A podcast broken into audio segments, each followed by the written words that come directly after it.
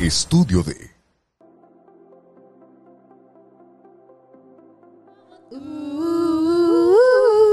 Pa' tipos como tú.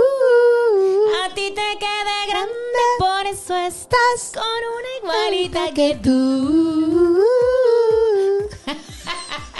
¡Ay! Vamos en 5, 4. Hoy vamos a empezar este podcast muy interesante que muchas mujeres nos lo han pedido. La verdad es que dentro de nuestras redes sociales, tanto de Emma Müller como las mías, muchas mujeres nos preguntan cómo puedo superar a mi ex. Una ruptura amorosa normalmente hace que tu cerebro regrese a la etapa inicial de la relación. Y esa es la verdad. Desencadena una serie de recuerdos y todo nos recuerda o lo relacionamos con esta persona, una canción, un aroma, eh, una situación, cualquier cosa. Y la verdad es que el proceso de pérdida y de ruptura es uno de los mayores aprendizajes que la vida te va a dejar, pero también es uno de los mayores dolores y más fuertes que vas a experimentar en tu vida. Este es para muchas mujeres una situación muy difícil que están viviendo hoy en día. Y yo sé que tú que me estás viendo probablemente y posiblemente lo estés experimentando.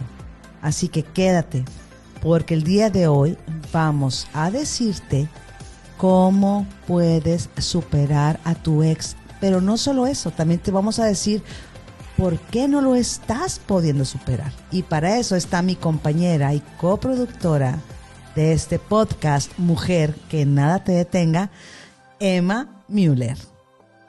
Bienvenida, corazón de melocotón. Ay, muchas gracias, Dianita. Te veo muy contenta, muy pispireta. Tengo ojos pispiretos, ya me dijiste. Ando muy feliz, ando Qué muy bueno. contenta porque, sabes, vamos a encaminar a muchas mujeres y a decirles cómo es que pueden superar a su ex y por qué no lo, no lo están superando. Así Te voy a decir una cosa, a mí me pasó. Ajá. ¿A ti?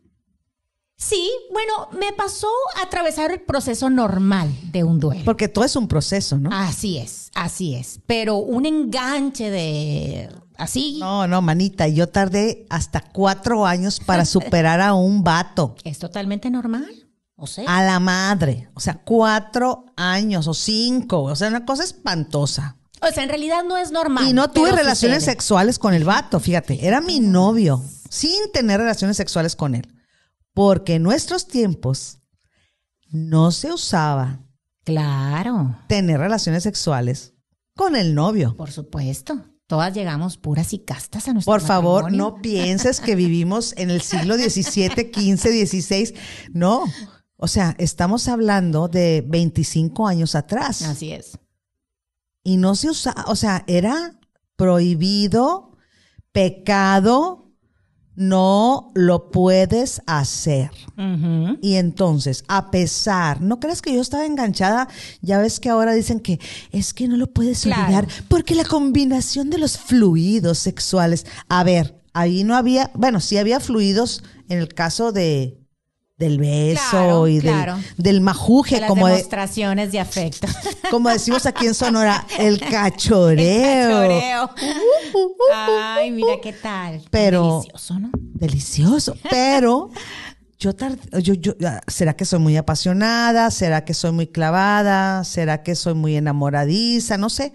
No soy enamoradiza, no es cierto, porque difícilmente, yo, yo cuando me enamoro, difícilmente dejo de estar enamorada por, o sea, yo me enamoro por tiempo prolongadísimo, o sea, Así es. mucho, ¿no? Pero, a ver, Emma, cuéntanos y cuéntales a todas las mujeres que queremos saber cómo podemos, por el amor de Jesucristo, desengancharnos de este tema del ex, pues ya quitárnoslo de la cabeza. ¿Qué está Híjole, sí, sí, sí. pasando? Mira, ¿sabes qué pasa, Diana? A veces apostamos todo el tiempo, ¿no? Hasta en las canciones lo escuchamos. Hay una canción de Cristian que dice, dicen que el tiempo cura todo, ¿verdad? Cántala, cántala, cántala. Pero 100 años son muy pocos. Ay, Dios mío, entonces ya a la fregada, 100 años. Entonces, esa frase de el tiempo cura todo no es cierto. No es cierto. O sea, en realidad el tiempo no es lo que cura. ¿Qué es lo que te cura? Lo que haces en ese tiempo, El proceso. en tu proceso, lo que tú decides hacer con convicción y con conciencia durante ese tiempo, porque no vas a dejar mentir, Diana, que hay personas que tienen 7, 10 años que terminaron una relación y siguen enganchadas. con la Cabrón, nos acaba de tocar esta persona Sí. que conocimos, Ajá. ¿no? Que ya tiene otra relación de cuatro años y sigue hablando de la primera relación que tuvo con su primer esposo, Ajá. aun y cuando tiene ya una relación con otra persona y nos y tú y yo lo platicamos. ¿Qué pasa? O sea, sigue enganchada con el primero. Sí, yo te dije, bueno, ¿y esta persona que acaba de terminar? ¿Por qué No. está tan ciclada con el tema? No, me dijiste, ya tiene mucho que terminó. Entonces yo dije, híjola. Y cada uno con pareja, qué curioso, ¿no? O sea, cada uno con pareja, pero quiere decir que no terminamos de cerrar el ciclo, Diana. Si yo no entro en un proceso personal de crecimiento, de aprendizaje, de qué me pasó en esa ruptura, por qué pasó lo que pasó, ¿no? Porque luego tendemos muchas veces también a, a señalar, a victimizarnos, a echar culpas, a voltear el, el- el que, que es cierto, o sea, vamos, vamos a poner las cosas en claro. Hay personas malas, hay personas Claro, abusivas, claro. hay personas que en una relación te dejan el autoestima por los suelos. Ay, dime a mí. Y eso es una realidad. Entonces, estas personas quedan con tanto dolor, Diana, con tanto dolor a cuestas, que no logran voltear el foco a ellas mismas, porque voltear el foco a ti, poner luz a tus sombras, y cuando hablo de sombras no hablo de maldad, hablo simplemente de esas heridas, de esas carencias, de esas cosas que tenemos que resolver, que nos están llevando muchas veces no solamente a tener problemas en una relación, sino que todas las relaciones que yo estoy repetimos. teniendo cumplen el mismo patrón destructivo. Entonces, ¿qué es lo que está pasando? Entonces, lo que, lo que tenemos que entender aquí una cuestión es que una relación, cuando se acaba una relación, Diana, eh, hay apegos que tenemos que trabajarlos. Ah, La palabra apego está muy satanizada, ¿no? Decimos, es que tienes que vivir sin apego. No, es imposible. Cuando tú tienes una relación con esa persona, generas apego y generas una dependencia. Y a mí me gusta mucho irme a la palabra, ¿no? O sea, ¿qué significa la palabra apego? Es apreciación o inclinación hacia cierta persona, ¿no? Eso es, eso es, es el apego. Entonces, existe el apego sano, existe el apego bonito, o sea, Claro. existe, ese es el apego que, que debería de existir en toda relación de pareja. Pero también existe el apego tóxico, exi- existe el apego ansioso, existe el apego eh, que no nos deja realizarnos, que no nos deja sentirnos plenos en una relación de pareja.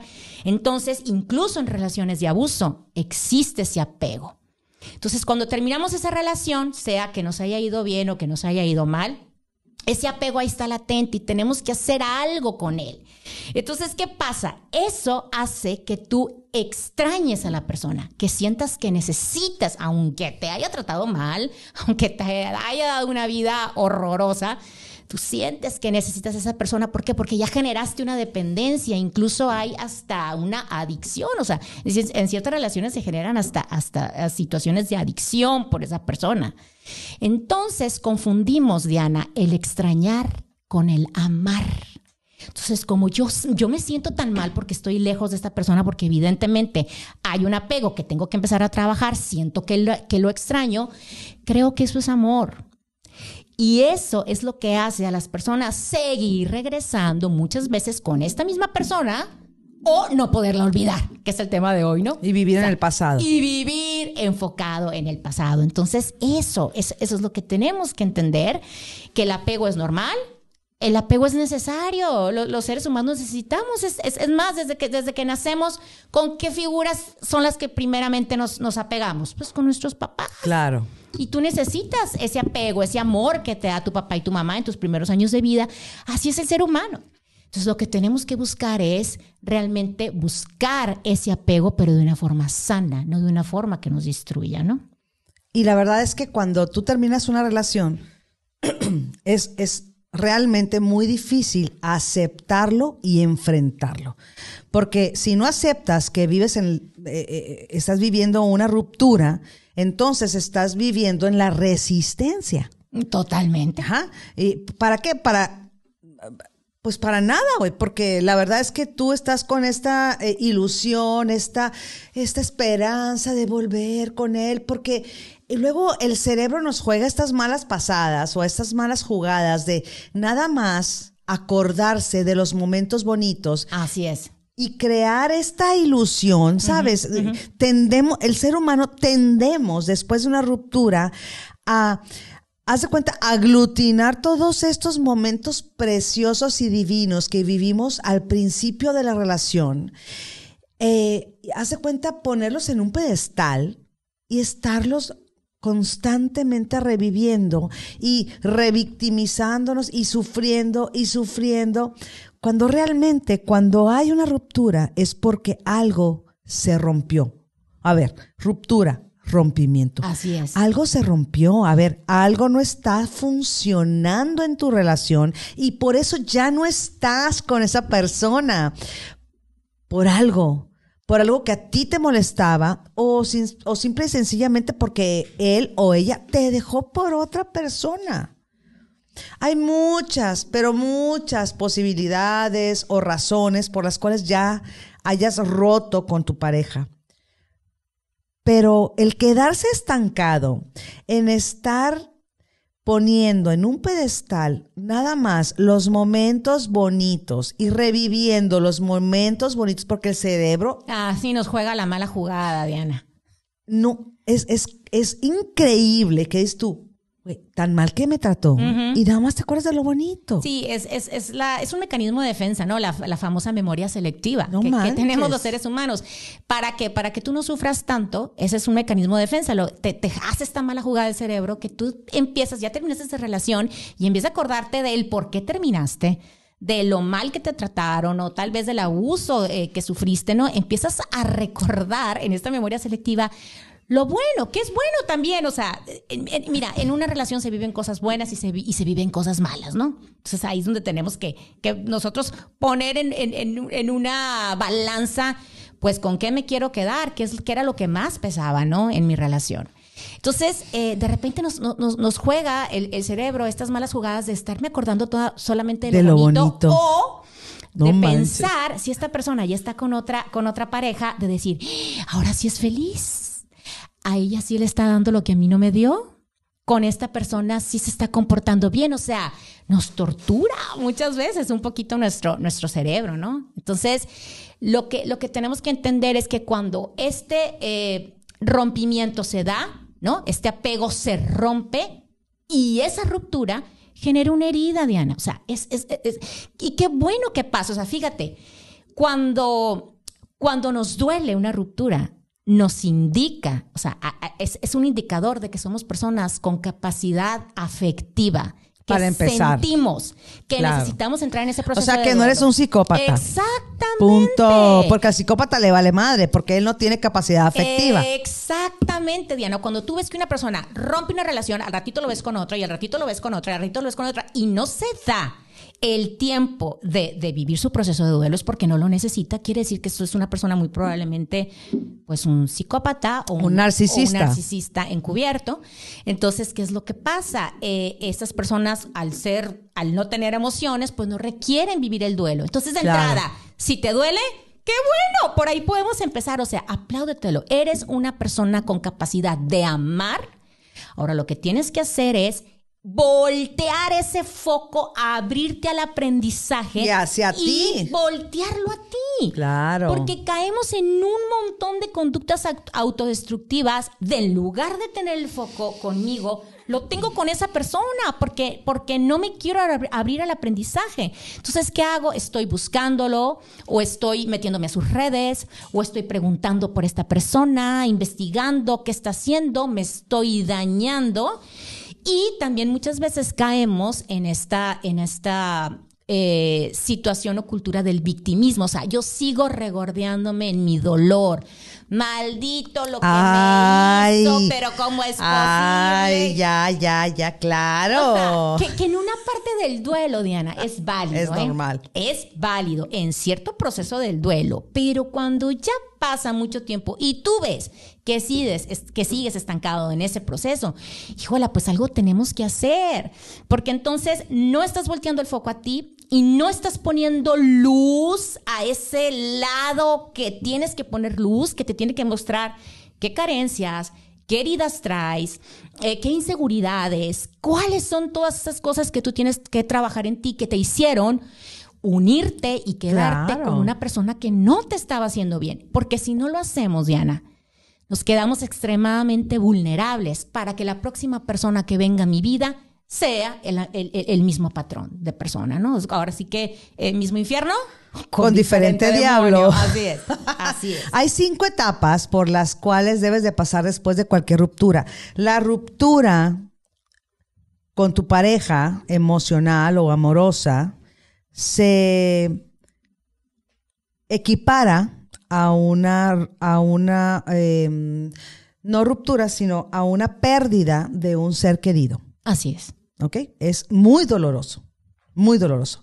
Pero hay cinco etapas por las que pasas después de cualquier ruptura y es una- un, tiempo de duelo, igual Así que es. si se te hubiera muerto un pariente, ¿no? Que quisieras mucho. Y es un modelo planteado por el psiquiatra suizo Kubler-Ross. ¿Ok? O sea, dice, la primera es la negación, después la ira, después la negociación, después la depresión y luego la aceptación. Así es. Entonces, en el tema de, de la negación, o sea, no lo puedes creer. Ujú. No lo puedes creer, simplemente no, o sea, sí, rom- este, ya rompimos, pero no puedo creer que, que sí me haya mandado a la fregada, que no me haya querido, que no me haya rogado, ¿no?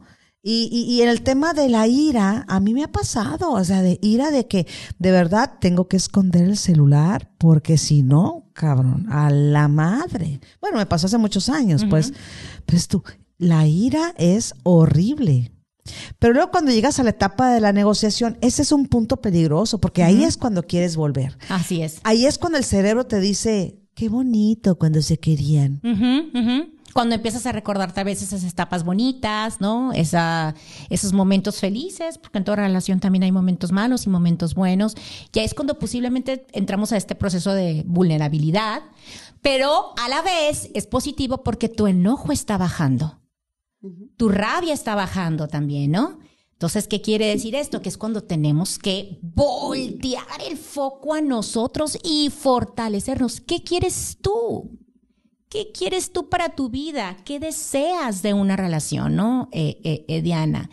Entonces, tener bien claro, yo siempre, yo siempre he creído esto, más que tener claro lo que queremos, tenemos que tener clarísimo lo que no queremos. En El, te- el tema aquí es este. En la etapa de la negociación es un punto muy peligroso porque es cuando tú estás abierto o abierta a negociar. A decir, bueno, eh, sí, me pegaba, sí, me humillaba, sí, me trataba muy mal, pero, a lo mejor puede cambiar. Y entonces, el tema aquí, y, el, y, y yo como persona normal de la vida, coach, como coach, yo te digo, tienes que tener contacto cero con esa persona. Ahí es cuando jamás debes, o sea, cuando más quieres negociar y volver y, y mandarle ese mensaje, no se lo mandes. Porque si ya rompiste con una persona, es porque ya hubo algo que te hizo romper y volver nada más, lo que va a hacer es volver a, es más, hacer la herida más profunda y es volverte a darte cuenta que la regaste.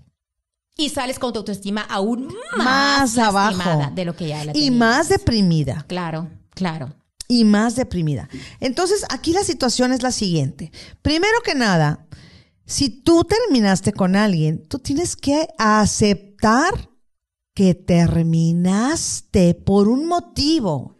no es por nada, o sea, como que, a ver, si, si no pasa nada, pues todo bien, ¿estás de acuerdo? O sea, pero, ¿por qué terminas? Porque algo, algo salió mal, algo está mal, algo ya venimos, venimos arrastrando muy mal. Algo no, no, no estaba No funcionando. está funcionando, me pusiste el Tal cuerno. vez había abuso. abuso, me gritabas, no me, no me dabas mi tiempo, no- nada, esto, lo otro, yo no estaba feliz, entonces y y rompimos. ¿va? Entonces, una vez que rompes, tienes que aceptar que la ruptura fue por algo muy negativo. O sea, tú no rompes por algo positivo, ¿estás de acuerdo? O sea, no rompes por algo positivo. Si tú rompes con alguien, es porque algo muy malo está pasando entre ustedes dos, sea lo que sea. Entonces, no pongas resistencia, acéptalo y enfréntalo. Aceptar la ruptura como algo que es necesario para tu evolución, para tu bienestar, porque aquí con esta persona yo no estoy feliz, no estoy bien, me están tratando mal, lo que sea que te esté pasando. Ya rompiste. Y el tema de hoy es ¿cómo supero a mi ¿Cómo lo ex? supero? Yo soy bien partidaria del contacto cero, ¿eh, Diana? Yo Fíjate que también, el contacto yo cero, también. eh, de repente hay personas que no están muy de acuerdo con él. No, es total. Eh, sobre todo, sobre todo, si fue una relación donde sufriste abuso. Claro. Porque, obviamente hay, hay ocasiones en que no se puede hacer contacto cero, como por ejemplo, pues cuando hay hijos de por medio, pues es, es un poco difícil. Dímelo a mí. Ajá. Y, di- y dítelo a ti. Pero, pero, pero en realidad el, el- el contacto cero con una persona que no estás vinculada de ninguna forma, ¿no? Lo tienes que hacer, pero lo tienes que hacer a A cabalidad. A cabalidad. Y eso implica un chorro de voluntad y compromiso. Exacto, entonces el contacto cero no es nada más como, como tú crees, es lo bloqueo de mis redes y lo bloqueo de mi teléfono. El principal contacto cero que tenemos que hacer es aquí, en nuestra cabeza, pues, ¿no? O sea, de verdad, no estar preguntando por esta persona, no estar buscando, no estar investigando, no estar... Y bloquearlo, ¿eh? Exactamente. Y te voy a decir una cosa. La verdad es que eh, el contacto cero es muy importante porque el 97% de las personas que después de romper regresan, vuelven a romper en menos de un mes. Así ¿Por qué? Porque empiezan a vivir Sí. los mismos problemas por los cuales rompieron. Claro. Pero tu cerebro te juega esta mala pasada y tu cerebro te dice, ay, es que es el cuento de la Cenicienta y volverán y serán felices para siempre. Y esto no es cierto. Así es. Esto no es cierto. Tú a la única persona a la cual tienes que volver es a ti misma, mi reina. Amarte, quererte, trabajar en ti, desarrollar tu fortaleza, tu compromiso, tu voluntad, tu grandeza. Y esa es la verdad. Claro, y sabes que también, Diana, asumir responsabilidad, que a mucha gente no le gusta mucho el término de, porque me ha pasado, que no les gusta mucho el término de asumir responsabilidad, porque creen que si, si, si dices, es que asume responsabilidad es asumir culpa. Y No. responsabilidad no tiene nada que ver con la culpa. Tú jamás vas a ser culpable de que alguien te trate mal, ¿verdad? ¿Estamos en lo correcto? Correcto. Jamás. Correcto, jamás. correcto. Pero eres 100% responsable de tu sanación. Eres 100% responsable de buscar en ti qué fue lo que te unió a esa persona. Totalmente responsable. Entonces es cuando volteas el foco a ti, buscas esas carencias, buscas esas heridas, empiezas a sanar y empiezas a trabajar en ti para que no estemos repitiendo esos patrones y para que no te quedes vulnerable a caer nuevamente con esta persona y seas bien consciente de lo que mereces y de lo que quieres para tu vida. Yo entendí perfectamente bien en mi tema de ruptura qué fue lo que me unió a esa persona. Y aprendí a la primera. Hay gente que no aprende a la primera y te voy a decir algo. Si tú no aprendes a la primera, la vida te va a poner contra la pared tantas y cuantas veces necesites tú para aprender la lección. Claro. Yo la aprendí a la primera. Es como si la vida te dijera, ah, ¿no quieres ver? ¿No quieres tomar conciencia? Ahí te va otra vez. Otra cabrona. persona igual para, para ver si ahora sí abres los ojos, ¿no? O sea, la vida es así, ¿no? Te sigue poniendo, o sea, es muy noble la vida, quiere que tomemos Es una conciencia. chingonería, es quiere- que tomemos conciencia. Entonces, necesitamos hacernos responsable de lo que nos toca sin culpas de por medio.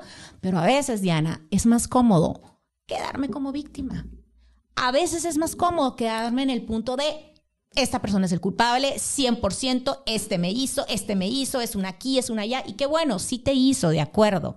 Pero si seguimos con esa cantaleta de por vida, nunca vamos a evolucionar, de verdad, nunca nos vamos a abrir el aprendizaje.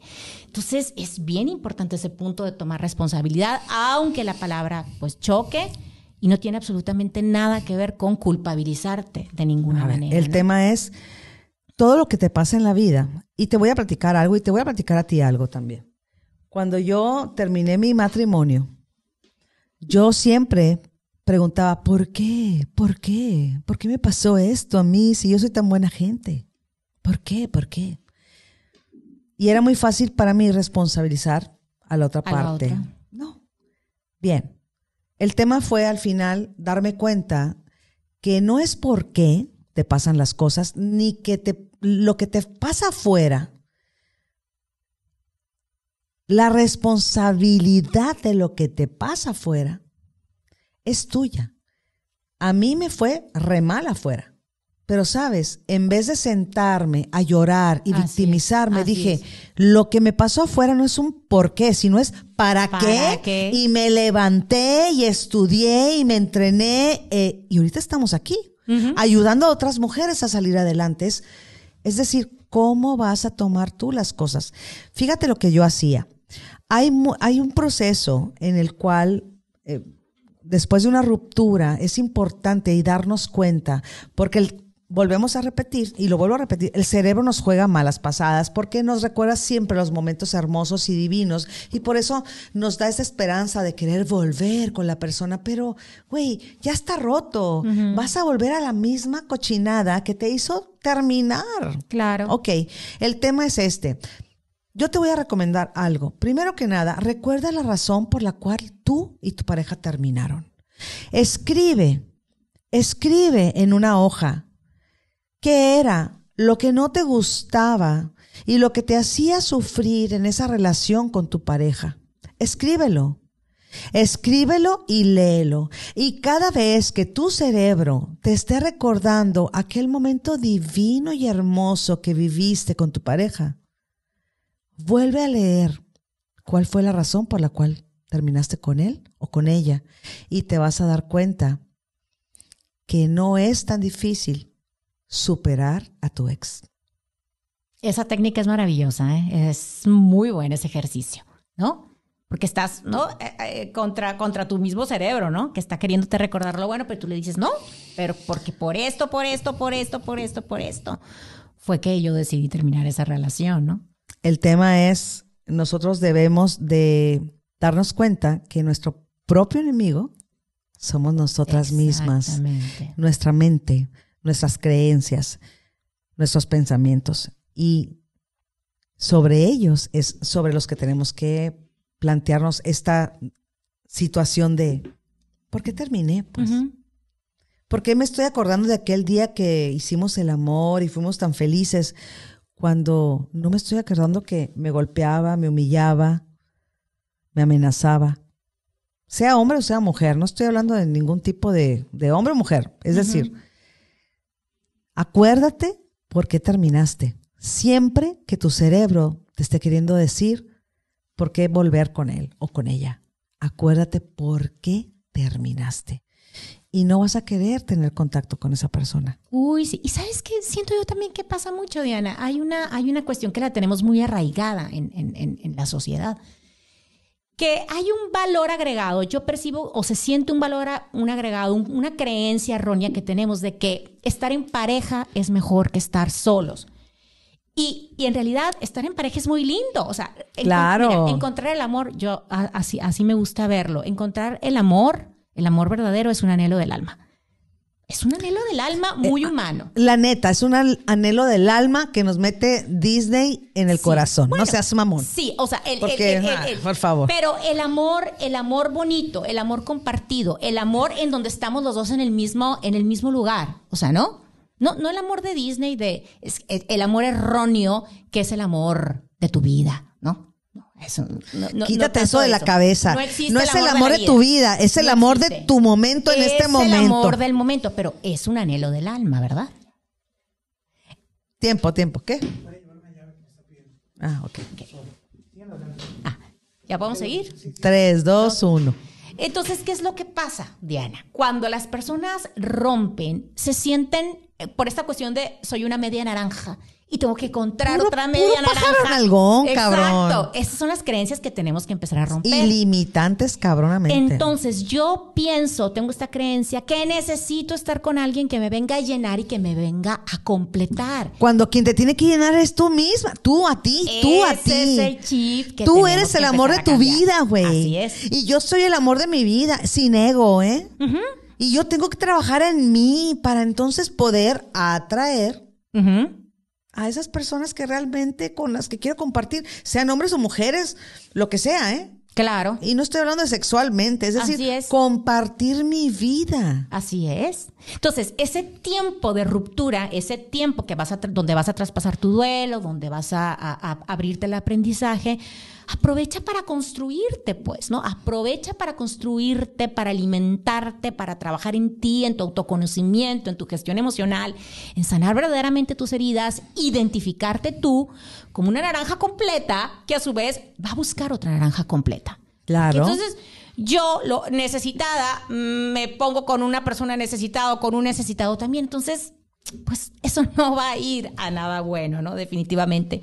No va a terminar en nada, en nada sano, en nada bueno. Entonces, eso es lo que tenemos que empezar a cambiar. No tiene nada de malo. Aprovecha ese tiempo, disfruta tu soledad, vive tu duelo como tiene que ser, pero no quieras, hay, hay, una necesidad que, que llaman los psicólogos mucho la cuestión de la sustitución. Un clavo saca otro Sí, clavo. Un No clavo saca otro clavo. Yo eh, termino No. una relación e inmediatamente quiero sustituir, tengo esta necesidad de sustituir. No. Tienes que quitarte esa tentación o esa necesidad que tú crees porque no te sientes completo, completa, o te sientes una loser porque no estás con alguien. Es- Entonces, es- ese es un tema de desarrollar y es. entrenar tu amor propio. Así es, así es, totalmente. Entonces sí, son cosas que tenemos que tener, eh, estar bien conscientes de ellos para verdaderamente el tiempo de ruptura aprovecharlo porque tú puedes salir, Diana, de un proceso de duelo por una relación que terminaste, puedes de verdad transformarte en una persona completamente diferente. O sea, transformarte realmente. A ver. Ay, ese dolor. Díselo a la cámara, güey. A mí no me digas porque tanto tú como yo hemos estado en ese punto, Así es. en esa situación, De quiebre, de en ese de sufrimiento, en ese proceso, en ese dolor, y es más, de ni siquiera saber qué es lo que vamos a hacer con nuestras vidas. Ujú. Y aún así hemos salido adelante con hijos, Así es. ¿ok? Entonces, quiero que se lo digas a la cámara y a las mujeres que están pasando por una situación similar, porque la verdad es que todo el secreto está en cambiar tu mindset tu o tu mental. mental. O sea, es tu mente, tu pensamiento y se puede. Así es. Así se puede y por eso hemos realizado este taller que vamos a dar. Es más, una plática totalmente gratuita que próximamente les vamos a avisar. Porque, se la pueden perder. No, no se la pueden perder porque tanto M y yo eh, hemos estado en esta situación totalmente y que muchísimas mujeres han estado y hemos salido adelante y no solo salido adelante, sino logrado nuestras metas. Entonces, díselo a la cámara y díselo a las mujeres que nos están escuchando en este momento. Terminar una relación no es el fin del mundo. Tú sientes que es el fin del mundo, pero créeme que no es. Puedes aprovechar este momento para vivir el dolor como lo tienes que vivir para aceptarlo, llorar, renegar. Vivir ese duelo como lo tienes que vivir y abrirte al aprendizaje, conectar con esas áreas de mejora que tienes latentes en tu vida y renovarte y de verdad convertirte en esa mujer merecedora que se ama, que sabe lo que quiere, segura de sí misma nunca más volverte a sentir desvalorada, que no vales, insegura, ¿no? No merecedora. Eso es lo importante. Eh, Sí, exactamente. Emma, muchísimas gracias. No, gracias por la invitación, Diana. Y a ti, mujer que nos estás escuchando, te queremos pedir algo. Date cuenta, hazte cargo y decirte una cosa. Tú, tú puedes cambiar tu vida. Tú puedes cambiar tu manera de pensar. No permitas jamás que el miedo te detenga. Jamás permitas que las dudas obstaculicen tus sueños. Tú tienes el poder Y que nada te, Te detenga. detenga. Nos vemos a la próxima. Muchísimas gracias. Gracias, comadrita. Oye.